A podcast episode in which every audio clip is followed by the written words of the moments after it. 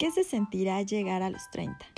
Uy, definitivamente es una pregunta que me hago con mucha frecuencia, ya que rodear esa edad implica pedos, responsabilidades, decisiones, bastantes, bastantes decisiones.